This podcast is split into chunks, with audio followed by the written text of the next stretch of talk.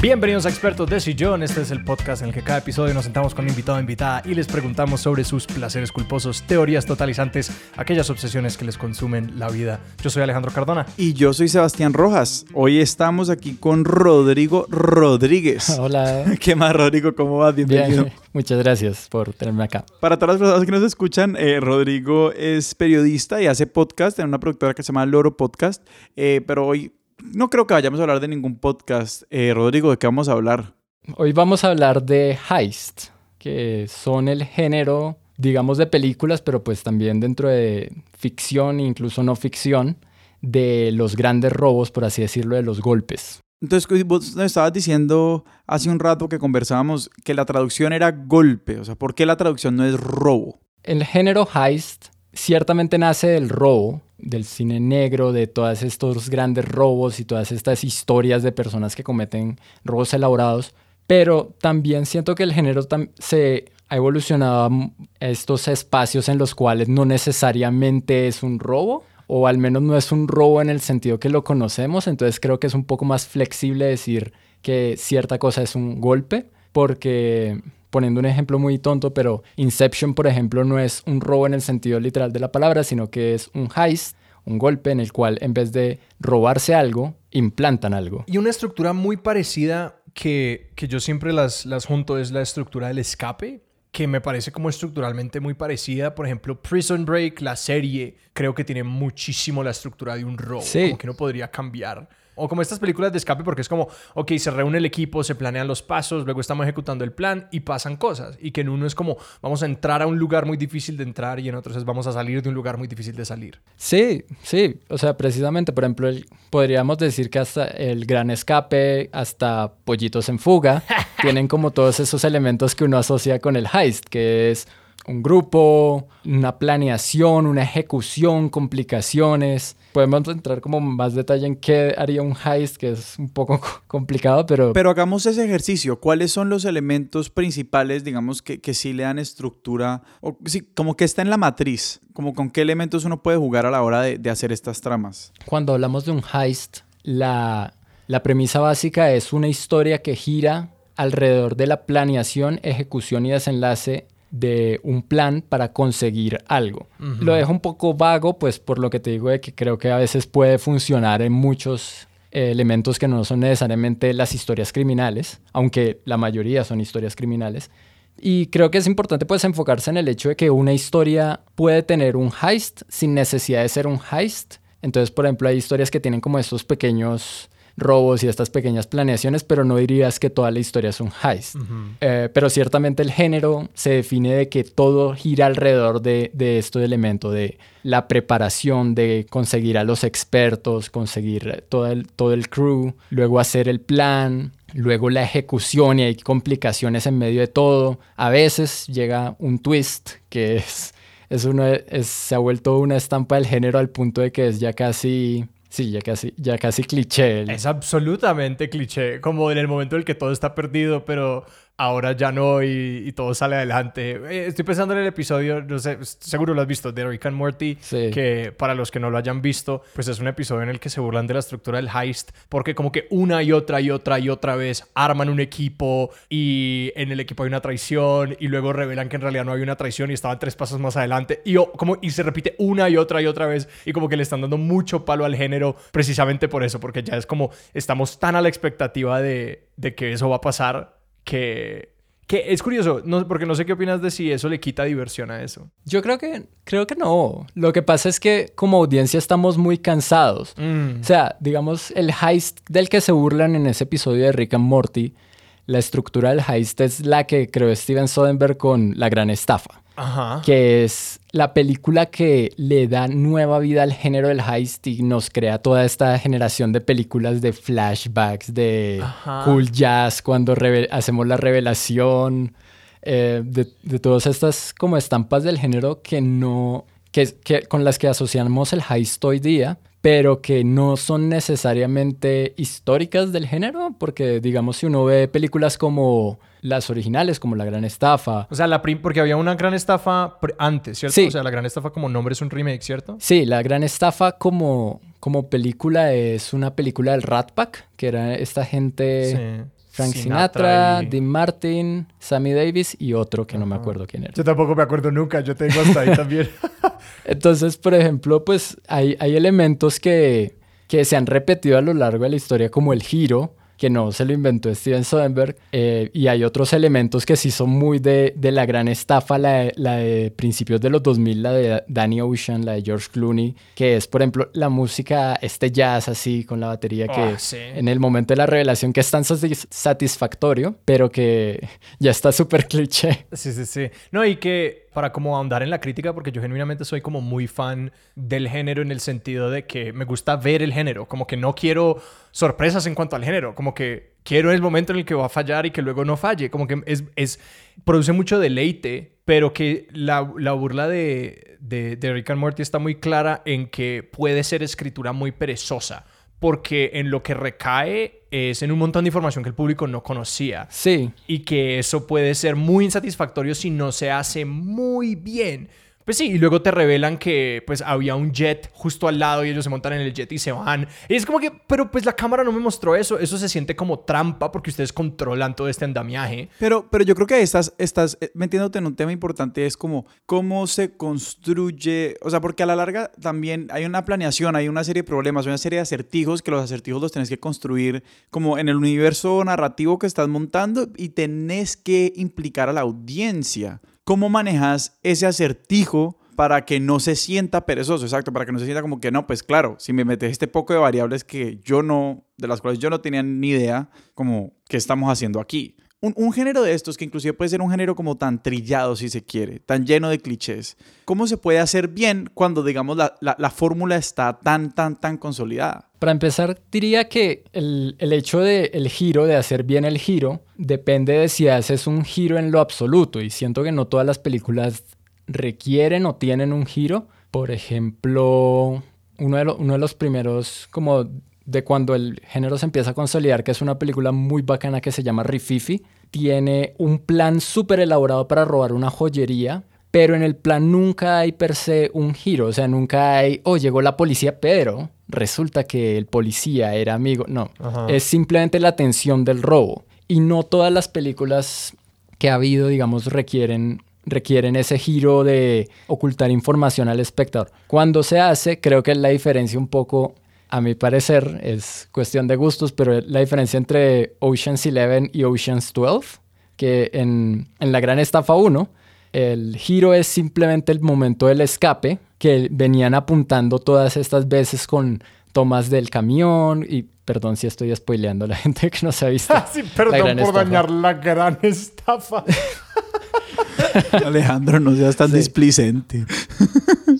No, es que para mí es como que, como, es que yo siento que yo crecí viendo la gran estafa. Sí, o sea, mientras me reía, yo era como que, ah, sí, esta película es como, yo crecí viendo la gran estafa y me la repetí con mi hermana como ocho mil veces. Eh, entonces para mí es como si alguien dijera como que, Mufasa se muere, perdón. Como que, Sí, yo, yo lo digo es porque realmente es una sensación que incluso después de vérmela 20 mil veces, la gran estafa me sigue. Entonces, si alguien se la va a ver por primera vez, sí, sí, sí, no escuchen este episodio. De hecho, vayan, vean la gran estafa y luego vengan porque realmente es una gran película. sí, eso sí. Entonces, por ejemplo, siento que en la gran estafa 1 está muy bien hecho el giro porque todo gira alrededor de un gran plan y lo único que ocultan es un pedazo dentro de este plan que todos vimos elaborar y que estaban las pistas ahí. La gran estafa 2 tiene este giro que me- a mí me emputa muchísimo, que es que tiran tres planes, tres planes distintos que todos fallan y luego resulta que lo que uno tenía que ver era un plan que nunca se mostró en cámara. Ah. Es muy diferente, claro. Entonces, Sí. como, no, es que antes de todo esto hicimos, y ese es el flashback perezoso.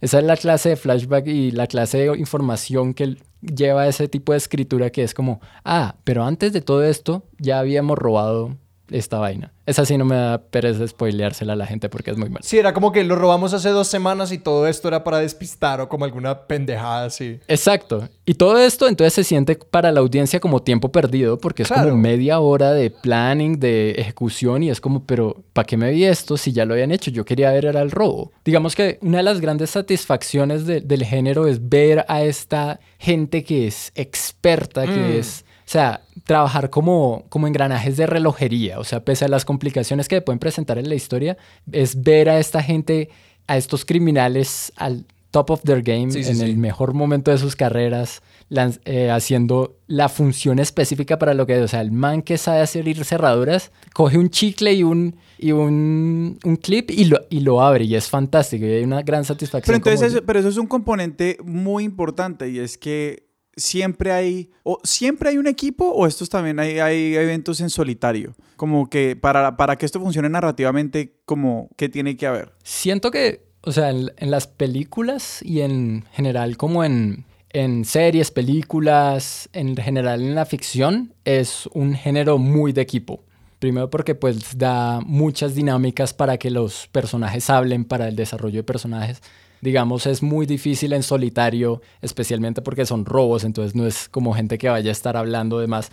Es una herramienta fantástica para dar desarrollo de personajes, para dar camaradería. La Gran Estafa fue una película que es increíble porque todos los personajes tienen una gran química entre sí. Y además que comercialmente es excelente porque puedes poner a 10 personas que te van a llenar la taquilla, o sea, que te van a llenar el teatro. Es que el, el cast de, de, de la gran estafa es una cosa loca cuando uno lo mira. O sea, es- Sí, es ridículo. hay tantas estrellas ahí. Y, y no, hay nin- no hay ninguno que uno diga sobra. O Para sea, nada, tanto para como nada. personaje como, como actor, no hay ninguno que uno diga sobra. Ajá. Pero como, digamos, en, en artículos de no ficción, ya entrando un poco al territorio, hay historias que se han logrado armar en solitario porque ciertamente los ladrones, pues muchas veces es mucho más fácil trabajar en solitario. Claro, o sea, los grandes golpes ya de la historia que pasaron no, no siempre requieren un equipo, por decirlo así. Sí, y lo que decía en otro de los, otro de los espacios donde también es común verlo en solitario es en los videojuegos.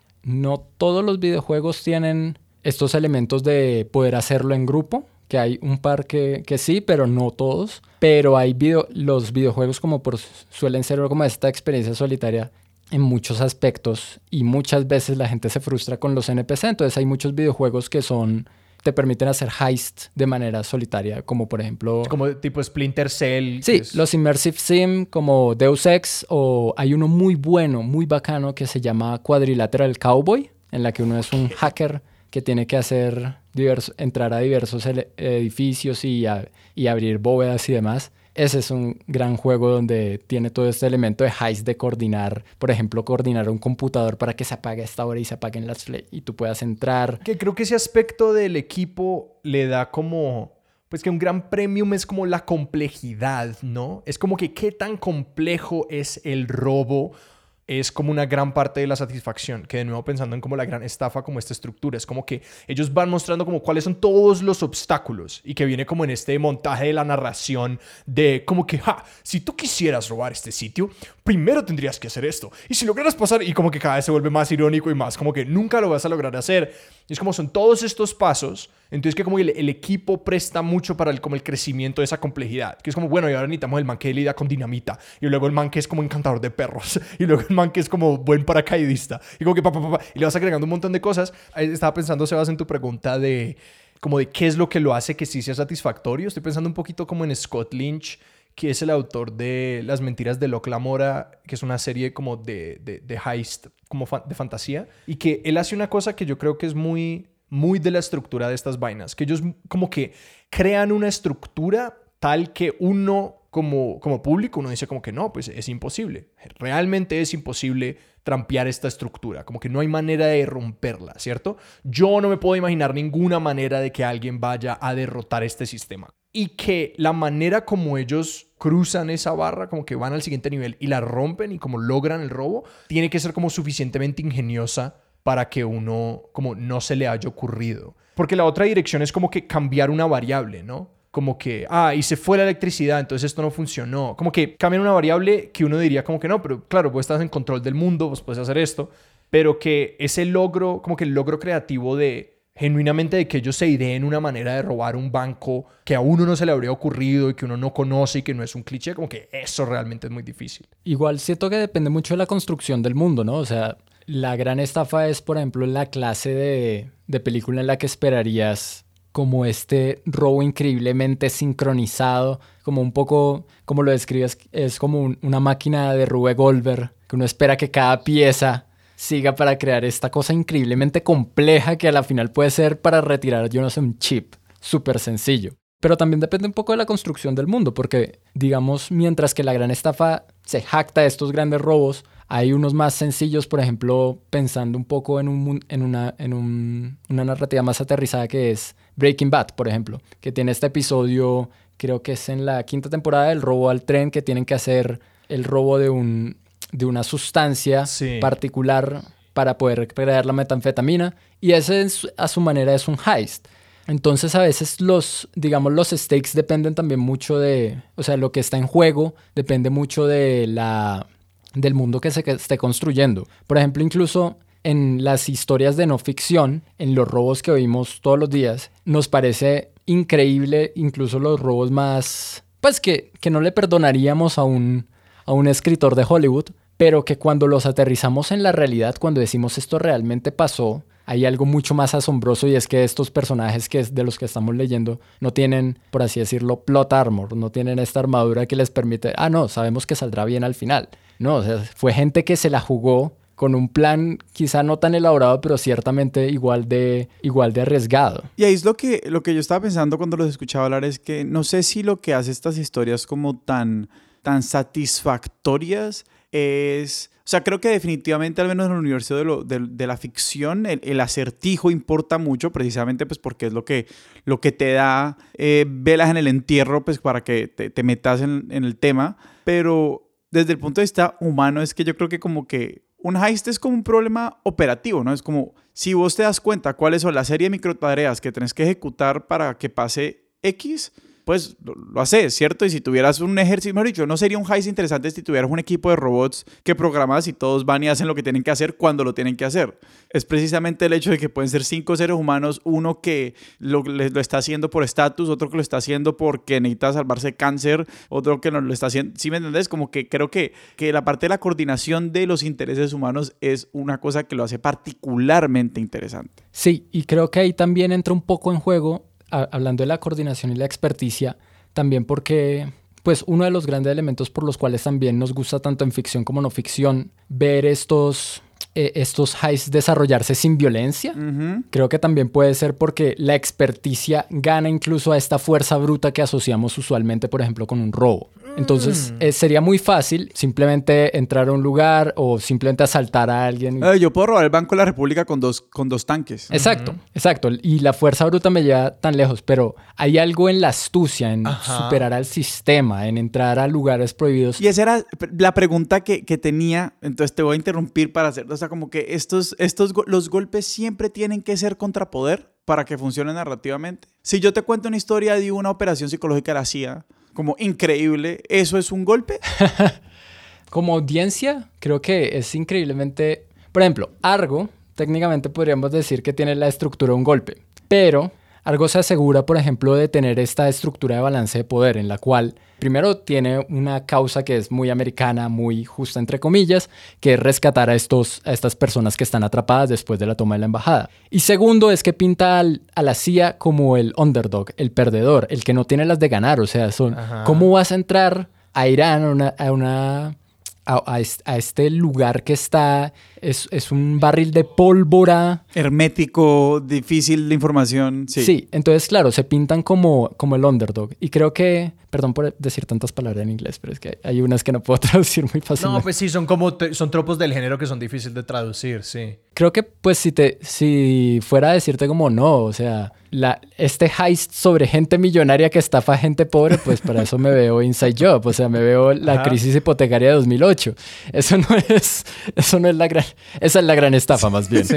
Pero pero siento que sí, cier- al menos debe haber un al menos tenemos que ser conscientes de que el personaje que está dando el golpe está en desventaja ante una estructura de poder mucho más grande, sea un casino, sea un banco de la nación. Es como, es como esta regla del humor de no hay gracia en golpear, en golpear hacia abajo. Ajá. Igualmente creo que no hay tensión en que alguien poderoso golpee hacia abajo.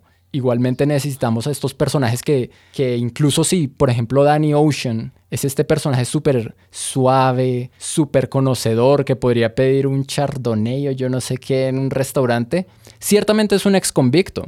Y ciertamente se siente cuando, por ejemplo, pisa el casino y lo detienen, que no tiene el poder, que incluso por más que se vista, por más que esté entrando a estos lugares, no pertenece a la misma clase de personas a las que está robando. Y que sí, estoy pensando en cómo, es decir, cómo ese marco se construye como tan, tan pequeño para que uno sienta de que esos personajes la tienen de para arriba, ¿no? Porque como que sí es la CIA, pero no, es un pequeño equipo de personas a las que les encargaron un trabajo y tienen como tiempo limitado y recursos limitados y como poder humano limitado. Y lo otro que me hiciste pensar era en el hecho de que la caracterización de los villanos tiende a ser aquella de como la fuerza bruta y el poder ilimitado. Que, y digamos la escena que se viene a la mente es en, creo que es en Pantera Negra, que el personaje de Michael B. Jordan, el villano, como que la manera como lo conocemos, y creo que esto es un, casi un tropo de conocer a los villanos, es como el villano que explota una pared y entra el villano y coge las joyas así como con la mano. Y es como, no, esto no tiene ninguna, ninguna finura. Y, como, y de paso le golpean a un guarda de seguridad o algo así, como al, al, al pobre pendejo que está allí. Como que es exactamente lo opuesto del héroe fino. Pues claro, es que tenemos un problema con la, con la violencia como gratuita. Ajá. Y Rodrigo, estabas hablando un poquito como que, claro, nos gusta que estas cosas se hagan sin violencia. O sea, que el sistema, nos gusta que haya un golpe al sistema, pero que el golpe no sea violento. Para, para digamos, considerarlo inclusive como, no sé, legítimo, porque también está alineado como dentro de cierta idea de justicia. O sea, tiene que ser este como personaje pequeño pegándole a este gran sistema hermético. Es Robin Hood. Sí, es un Robin Hood. Incluso creo que la violencia o al menos la implicación de violencia no creo que esté del todo libre del género, porque pensemos en películas como Inside Man, esta de creo que es Clive Owen en un banco. Podríamos decir también Hit, es una película más o menos de, de pues no, no es la clase heist que conocemos o que nos gusta pensar cuando pensamos en la gran estafa, pero incluso si, si dijéramos el de origen de estas películas, eh, una de las primeras películas, de los primeros cortometrajes de Great Train Robbery, que es El Gran Robo al Tren, es una película de un robo, de una gente que, que planea a la precisión este robo para salirse con la suya. Pero creo que lo que hace el disminuir tanto para los creadores como para la audiencia es que nos permite relacionarnos mucho más fácilmente con los personajes y poder eh, estar de su lado. Y creo que eso, eso es algo con lo que se luchó pues a lo largo de la historia del cine mucho, porque si piensas, por ejemplo, en, por ejemplo, veamos eh, un poco la historia de este género de robos que es empezando por el gran robo al tren y pasando a estas primeras películas de cine negro que le dan como el, que, que empiezan como el género del heist con estos robos elaborados. Esas películas son como... ¿De qué, año, ¿De qué año estamos hablando aquí? El Gran Robo al Tren, eso es como 1900... 1904. Sí. eso es muy viejo. Y ya la que son Rififi, la jungla de asfalto y otra de Kubrick, que en este momento no recuerdo, son de los 50. Y esas son películas que no son todavía pues consideradas heist como tal, sino cine negro. Entonces son películas en las cuales los villanos terminan, o sea, los villanos entre comillas, los nuestros protagonistas son los antihéroes. Sí, pero desde el principio empieza como esta idea de el crimen no paga, como esta gente va a terminar muerta y bla bla bla. Luego viene Ocean's Eleven y eh, no sé si ustedes se vieron The Italian Job, la original que es con Michael Caine. Es buenísima. Pero terminan como en estas notas de, claro, estamos haciendo a los héroes parecer cool, pero el crimen no paga, porque de alguna manera siempre, por ejemplo, al final de la gran estafa creo que es que por accidente queman el dinero, y al final de The Italian Job es muy chistoso porque terminan en un bus que se descarrila y el oro queda a un lado y ellos quedan al otro, y si se mueven por el oro, el bus se, el bus se cae por un acantilado. Entonces termina ahí como, como en una balanza literal de justicia.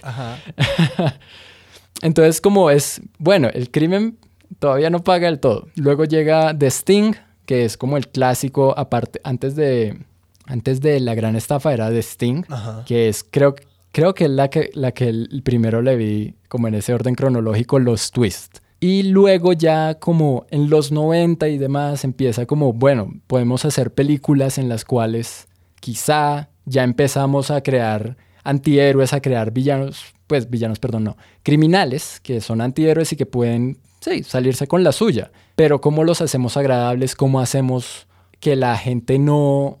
O sea, que la gente sienta un poco de empatía por estos personajes. Y creo que ahí entra primero la, la idea de hacer estos, estas películas, los heist y los golpes, lo menos violentos posibles Y segundo, crear estos personajes que son increíblemente agradables. O sea, no estamos. Cuando hablamos de Danny Ocean, alguien dice, digamos, alguien nos dice ex convicto y pensamos, tenemos una imagen, pero no es Danny Ocean seguramente. O sea, no es un man que se viste de traje y pide los mejores vinos. Sí, no es George Clooney. Sí, no es George Clooney, exacto. Y, y, que además, por poner un ejemplo, creo que siempre dan como esa, así sea una escena suelta en la que muestran como la motivación, es como que mi hija tiene cáncer, o en el caso de George Clooney no es tan, no es tan clichésudo, no es tan allá, es sencillamente la, la esposa ya no lo ama y él quiere volver con su esposa, pero la esposa no lo, ya no lo quiere, entonces es como que, ah, pobre George Clooney, él se merece robarse este casino. Pero aquí también lo, lo, lo interesante con estos como igual antihéroes, así sean criminales propiamente dicho, siempre hay, como decía Rodrigo, un, un tema de, de que se revela a través de la misma trama que también están persiguiendo pues digamos, una ilusión que es inalcanzable. O sea, como que siempre está la idea de que conseguir esto les va a arreglar una serie de problemas que no les termina arreglando. Sí. O sea, así se salgan con la suya, así se queden con la plata, como que se dan cuenta que no, pero el dinero no compra la felicidad. O lo que sea, es como que no te van a amar, eh, no te van a aceptar en la alta sociedad. No sé, como que igual no, no se trata también de decir como que esta, esta acumulación de material, pues porque en la gran mayoría de veces esto es por robar plata, como no te va a llevar a, al nivel de satisfacción que estás buscando, lo que sea. Y yo te quería hacer una pregunta, Ro, como atada, atada, a eso. ¿Vos qué tanto ves eso como el interés del autor versus como para que no le caigan encima, no? Porque estas películas tienen ese problema moral de que como que no están poniendo en los zapatos de como criminales y en teoría como los villanos de la sociedad y todo esto, que pues distintos grados en todas estas películas, ¿no?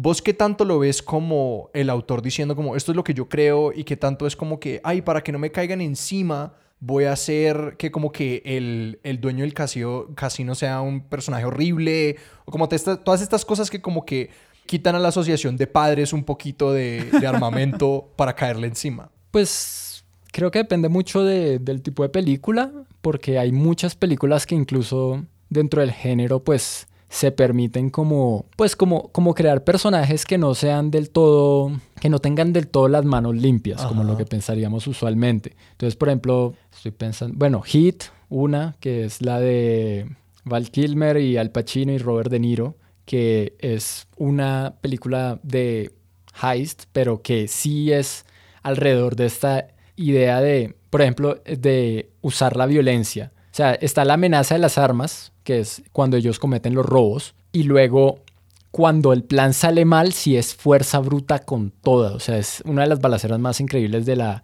de, de la historia del cine. Por ejemplo, Reservoir Dogs, que es como la película que se pregunta, uy, ¿qué pasa después de que un, un heist sale mal? Ajá, ajá. y nunca nos muestran el heist, solo nos muestran el antes y el después. Una estructura bastante interesante. Y creo que a nadie particularmente diría que los personajes de Reservoir Dogs son agradables. Sin duda nos podemos poner en su zapato y sin duda entendemos sus posiciones, pero son, sí, no, no, son, no son los mismos que, no son gente que podemos entender por qué toma ciertas decisiones que moralmente algunas personas dirían son reprimibles. Bueno, creo que todos estaríamos de acuerdo en que no está bien cortarle la oreja a un oficial de policía. Pero que siento que a veces también depende más que de qué me dirá el público, es a qué público quiero llegar. Mm. O sea, La Gran Estafa, como tú dijiste, es una película que viste desde niño. O sea, Sí. tú no viste desde niño Reservoir Dogs. Pero ciertamente La Gran Estafa tiene este family friendly de que le, le llega a una audiencia mucho más amplia solamente porque se, eh, se limita en cuanto, a esa, en cuanto a esa historia. Y creo que igual en ese sentido no es... El caso de, de la gran estafa también no solamente son decisiones de, eh, no solamente son decisiones basadas en que en la audiencia, sino también basadas en, en, en el estilo, en lo que quiero contar. Y creo que en el caso de la gran estafa era una película que quería contarse así, como super slick, como los personajes no tenían que alzar un arma para para tener lo que querían. Todos los recordamos particularmente por eso, o sea, Yo lo que pienso es como es pornografía de competencia. Es como esta gente es tan competente Es como ver como un maestro de sushi hacer un sushi. Uno dice como que, ah, es como una sensación como tan sobrecogedora de, wow, esto es como tan increíble, como este es el, el, el la, la, la, cúspide del logro humano en esta categoría de acción. Esos son cada uno de los 12 personajes de la gran estafa. Y, es, y es una especie, esto, y esto es todo tiene que ver mucho con la idea de la artesanía, ¿no? Sí. O sea, como que estas personas sí son maestros en su oficio. Y como Pues produ- sí. sí, y produce cierta satisfacción simplemente verlos hacer lo que hacen. Sí. Como eso es parte del disfrute en el que se, digamos, se fundamenta el género. Sí, o sea, definitivamente lo que decía, son, son personajes que nos gusta ver, nos gusta ver el, el- a la gente en su momento, en su momento más, sea, más eh, de, de gran eficiencia. O sea, las complicaciones, por ejemplo, en, un, en el género de heist, que varía mucho entre, entre si es ficción o no ficción, usualmente en la no ficción, el plan tiene que salir perfecto porque si no, pues te atrapan. Eh, claro, si, o, o si no estás en la página de judiciales. O sea, en la página de judiciales, pero Exacto. ya, o sea, te mataron. No, o te atrapan. Porque ahorita, ahorita te, te doy algunos ejemplos de algunas historias muy fantásticas que, de, que, de, de historias de heist de no ficción. Pero, por ejemplo, en las... Creería que en la... En, en las películas, en, en lo que es ficción, las complicaciones existen más para poner a prueba esa habilidad que para frustrar como tal el plan. Es poner a prueba la habilidad, la improvisación, la... No, y la em, otra grande que siempre hay alguien que está aprendiendo, ¿no? Siempre hay un aprendiz en estos equipos. Como que siempre hay alguien que no la tiene del todo. Yo- más, que, más que el aprendiz, yo creo que hay como un personaje que es como... Es que estoy pensando en aquel personaje de la gran estafa que es bueno para los computadores y malo para todo lo demás. Que en un momento le toca decir una mentira porque sus manos están súper sudorosas y él entra como a una sala del servidor y como que todo sale mal porque sus manos están muy sudorosas y se le cae como una tarjeta.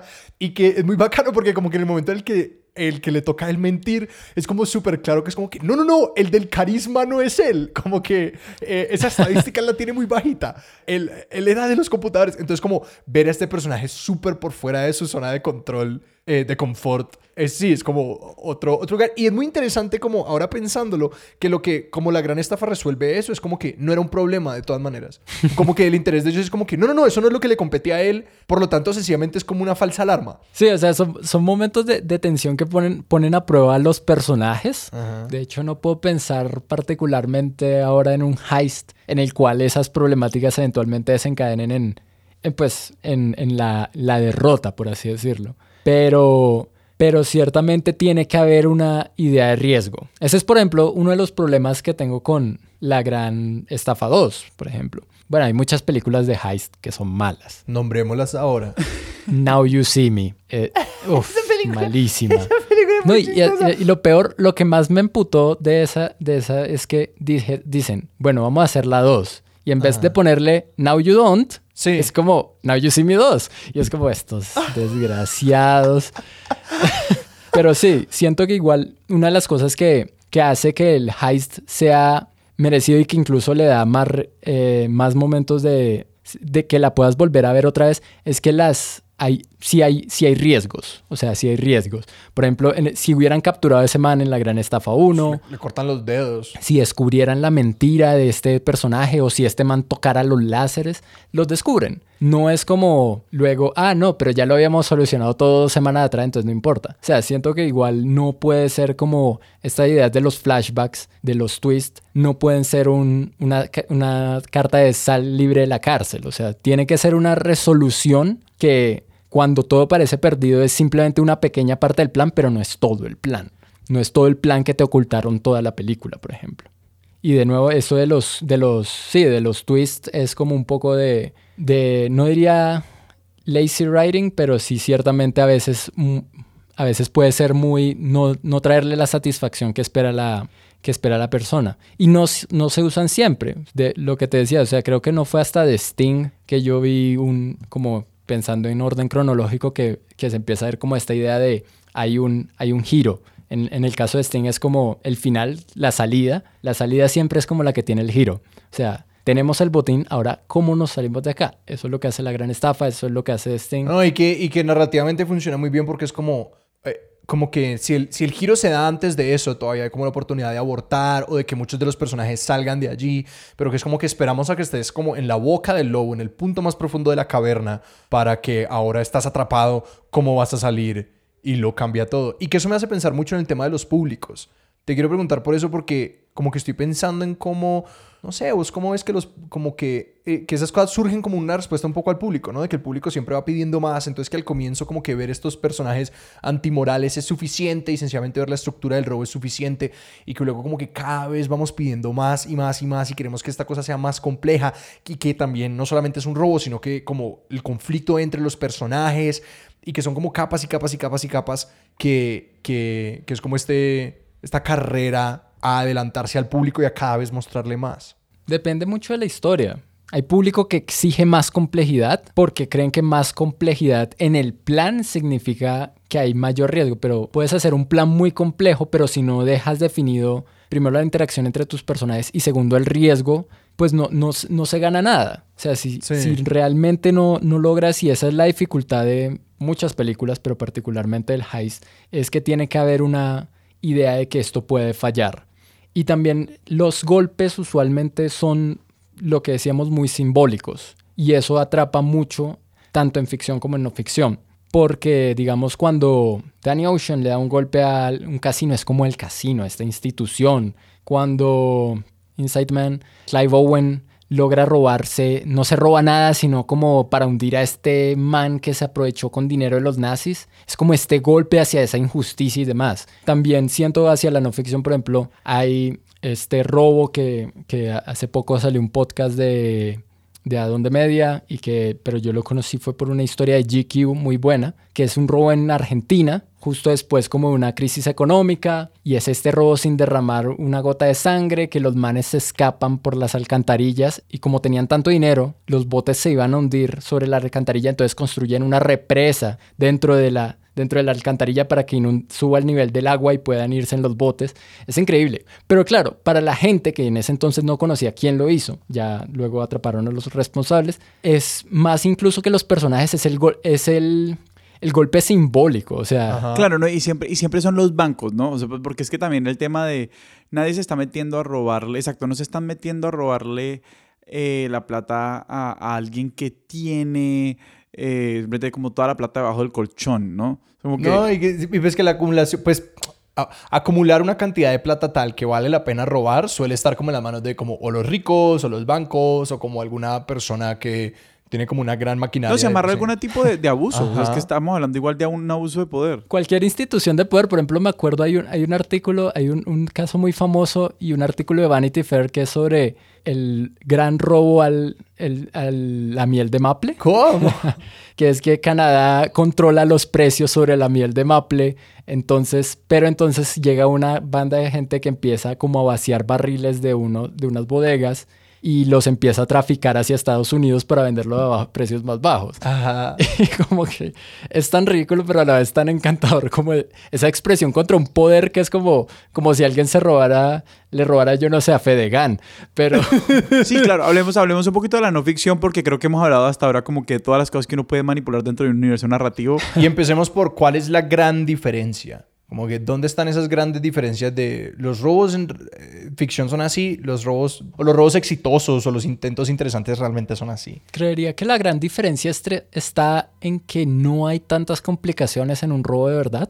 O sea, usualmente la, la historia se cuenta, o sea, el, el autor de no ficción siempre tiene una ventaja, y es que por más, y no digo que lo sean, pero por más insulsa que sea su escritura, se sale mucho con la suya por el, por el factor wow, o sea, simplemente el hecho de leer estos hechos, que sabemos que son hechos, de cómo alguien inunda una represa, inunda unas alcantarillas en Argentina para poder tener el nivel de agua necesario para escapar en un, en un bote, me parece, me parece increíble. Y creo que en, eso, eso, eso permite que conserve cierta atención solamente en contar cómo se desarrolla el plan y los planes usualmente, pues cuando leemos planes de no ficción, cosas que pasaron en la no ficción, al menos en el momento hay, no hay tantas complicaciones de momento. Hay casos excepcionales, por ejemplo el robo del Banco de la República, que si tuvo este apagón de electricidad y obviamente tuvieron que improvisar sobre la marcha, pero usualmente los,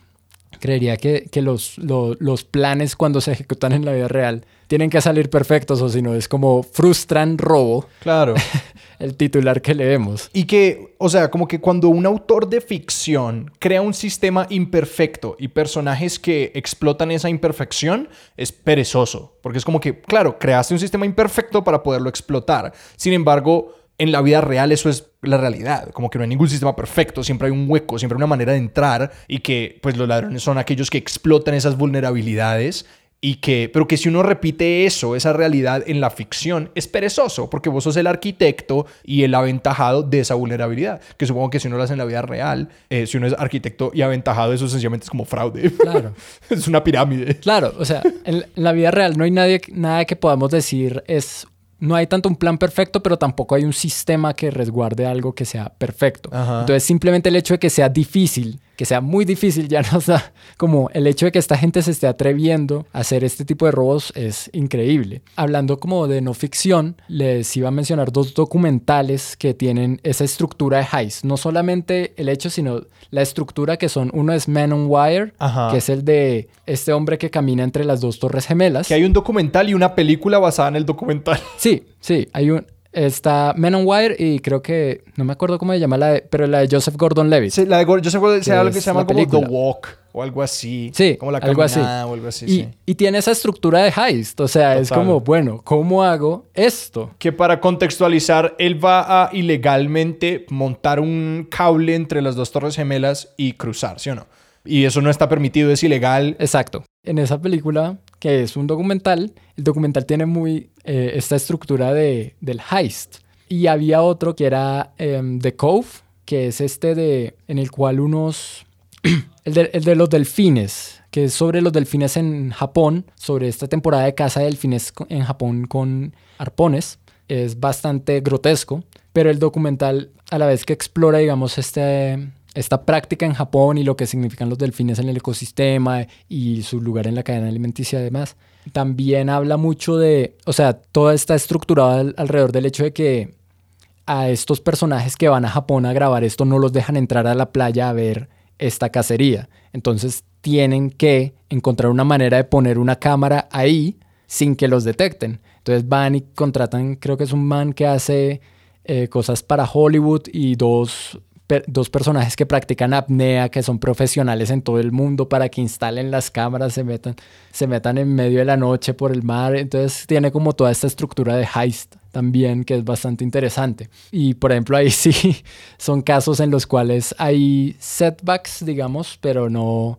pero no hay complicaciones per se en, la- en el desarrollo del plan usualmente. Eso creo que es una de las grandes diferencias con, con la realidad de la ficción. Incluso cuando se adapta, se nota eso como el- la necesidad de poner estos puntos de, de mayor tensión cuando adaptamos una historia, una historia real. Y en cuanto a golpes o robos, porque está interesante, porque ahora como que está esta distinción, pues en la no ficción, como de los robos y los golpes.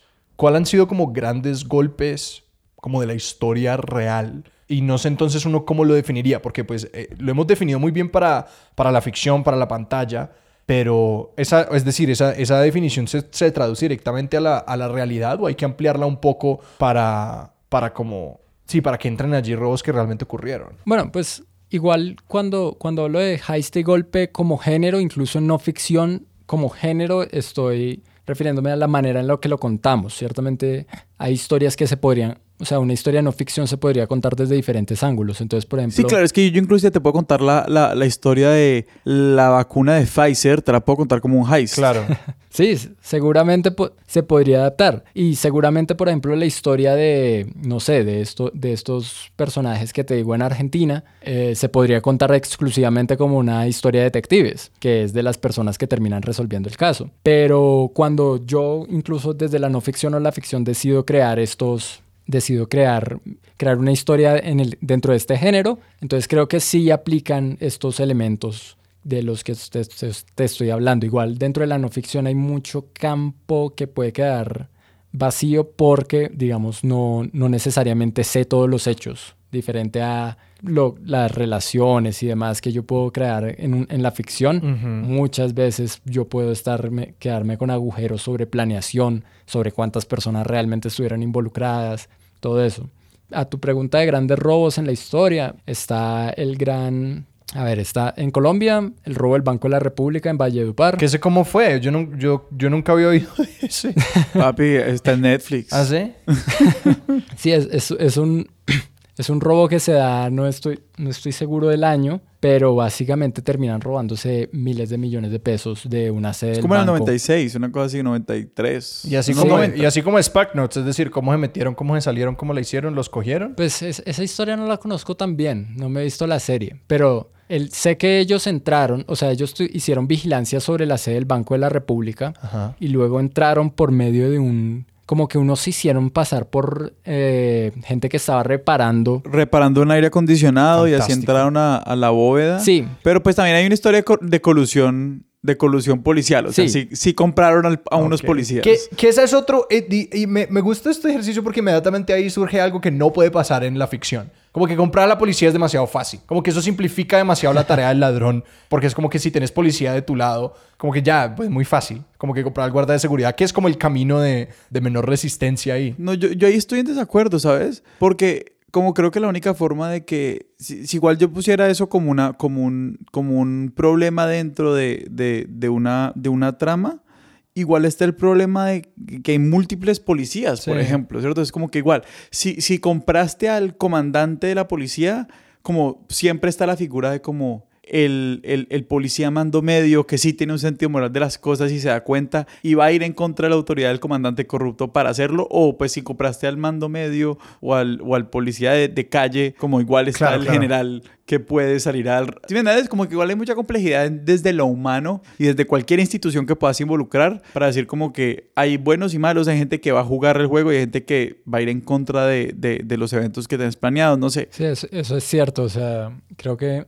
O sea, no, es- no es del todo malo comprar a la policía, pero cuando comprar a la policía significa como voy a. O sea, como es. De nuevo, se solucionan todos mis problemas. Y creo que de nuevo aplica un poco La Gran Estafa 2 y Now You See Me, que son mis dos grandes ejemplos de malos heists. Sí, eso- le estamos dando palos a dos películas. Oye, es que esas dos películas sí, ¿no? Pero sí, esa, esa, esa idea de los de comprar a la policía o de... Creo que no necesariamente es, es mala, simplemente eh, puede ser usada de manera muy barata. Otro de los grandes robos de Colombia, que no es per se robo de dinero, pero es el robo del Cantón Norte. El robo de armas del M19, del Cantón Norte. Sí, el de, en el que el, el M19 básicamente es un túnel hasta las reservas de armamento del, del Cantón Norte en Bogotá y de la noche a la mañana arma un ejército con eso. Es, es, un, es una historia bastante curiosa y lo hacen desde una casa que está pues cercana al cantón, no se dan cuenta. Y el robo de la, de la espada de Bolívar también es relativamente como interesante. Ay, ese no lo conozco, ¿sabes? Nunca... Yo no lo conozco, pues, pero pues me imagino que para robarse la espada de Bolívar, pues hay que hacer algún tipo de planeación, ejecución y coordinación. Que son los elementos. Sí. Ahora, ahora con lo que que estoy soñando, con lo que estoy soñando es como una película de golpe que no es para nada un golpe, es como la planeación, ejecución y los, las complicaciones de cómo eh, salir a un picnic con un equipo de amigos. Como que tú estás encargado de las bebidas y tú estás encargado del transporte. Pero creo que también en eso radica un poquito la universalidad de como de por qué el género funciona y es tan satisfactorio. Que todo el mundo estaba en esta posición en algún momento. O sea, como que igual planear una sorpresa de cumpleaños es complejo. sí, sí, ¿sí sí, me sí, sí. entiendes? Sí, o sea, ejecutar un plan no es fácil. Y entre, entre más gente y entre más, entre más cosas se busquen, es más, se vuelve más complejo. Y creo que ahí, ahí todos nos gusta como cuando pensamos nosotros en un plan, sea lo que sea, sea ir a cine o sea escribir una tesis o lo que sea, creo que todos pensamos en su ejecución de la manera más perfecta posible. Y hay una satisfacción en verlo en estos criminales o en estas historias de heist cuando en, en la pantalla grande o en, un, o en un artículo de no ficción. Hay uno que es el gran robo del, de un tren en Londres que va de Londres a... no me acuerdo a dónde, pero es un, es, fue bastante sonado y me acuerdo que en, en esta... En un- una página de la BBC que se llama BBC Archive ponían como ponen como flashbacks de, ah, cuando entrevistamos a la gente sobre esto. Y, cuando, y muestran un clip de cuando entrevistaban a la gente sobre este robo, que fue un robo, no se usaron armas de fuego, pero un hombre resultó herido. Pero fue bastante ingenioso, o sea, terminan usando, terminan sacando un millones en bonos, terminan eh, alterando el sistema de luces del tren para detenerlo y todo.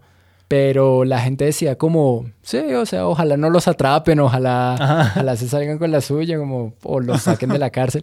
Porque la gente, o sea, hay algo poderoso sobre este tipo de, sobre este tipo de historias, sobre este tipo de golpes al sistema. Primero cuando son simbólicas y es mucho más fácil para la gente, incluso en situaciones reales, alinearse con estas personas o al menos ser, mostrar empatía cuando no hay violencia, o sea, cuando cuando lo que, lo que ganó no fue la fuerza bruta, fue el ingenio. Porque son un poco, es decir, en cuanto podamos creer que el banco va a estar bien o que un multimillonario va a estar bien o el sistema de bonos va a estar bien, en tanto creemos eso, es un crimen sin víctima, con tal de que no hayan víctimas. Entonces podemos admirar esa astucia y podemos como ponernos en los zapatos de ellos y decir como que, bueno, ¿quién no querría hacer, como quien no sueña con robarse un montón de plata y pasarla súper bien? Pero creo que también otro, otro elemento sobre el que descansa todo esto es como todo el mundo ha experimentado en algún momento alguna arbitrariedad del sistema que te hace como buscar algún tipo de retribución. Como que yo he sido víctima de un formulario mal hecho y entonces como que perdí cuando mínimo tantas horas de mi vida en una oficina, o sea, o en el peor de los casos, como perdí mi pensión, o, perdí mis ahorros, o perdí cualquier cosa, pues que no, pues puede ser mayor o peor y más impactante o menos impactante, pero como que todo el mundo ha sido víctima de algún tipo de, arbitrariedad o, abuso. Entonces, pues como que cualquier narrativa que sea como, no, ahora este gran sistema o esta gran institución como se va a ver afectada, pues también genera una simpatía que es casi que natural. Sí, es muy curioso porque después de la crisis hipotecaria en Estados Unidos, me acuerdo, salen una película con Ben Stiller que también es sobre un robo de estos, nuestros CEOs de, de grandes compañías de, de, trust funds y todo esto, y una película, la de, la de Jim Carrey, de Las locuras de Dickie Jane, que también reflexiona mucho sobre golpear a este hombre que termina golpeando a todas las que termina como robándole a su empresa y robándole a los empleados y a la final es como un pequeño heist de cómo le roban el formulario para transferir todos sus fondos a un coso de pensiones de empleados. Es también como que hay un, sentido de justicia hacia, hacia, estos criminales. No, y que creo que entre más, claro, entre más culturalmente nos, nos vamos hacia ese lado, como entre menos confiamos en el sistema y menos pues sí, esta gran sensación de como que no, las cartas están en contra del hombre común y todas estas cosas, más tolerancia tenemos hacia la persona que se revela contra el sistema y, y sí, y como que lo pone de patas arriba. Yo te quería preguntar por qué te ha faltado de ver, o como vos que decís que es como que, ah, esto es un lugar que los, que, que, que los golpes no han explorado y que sería interesante de ver. ¿Cuál es la historia que vos vas a escribir, Rodrigo? Yo intenté escribir una historia de heist pues con un artículo que hice alguna vez que se llamaba Bonnie Clyde en la era digital, que era un poco contar las historias. Fue un artículo que se publicó en la revista Don Juan, una crónica en la cual contaba, digamos, las historias de cómo se roban los, cómo se hacen robos a bancos en Colombia a través de, digamos, de herramientas digitales del ciberespacio. Intenté contar uno que fue, pero pues eso es un caso tan tremendo. Uno que fue el, el caso de Bancolombia, en el cual creo que fue en 2014, si no estoy mal. Y básicamente un día cualquiera de Bancolombia empiezan a salir un montón de gente de la nada, empieza a hacer retiros y compras loquísimas. Entonces un man compra dos motocicletas por allá en un departamento, no me acuerdo cuál.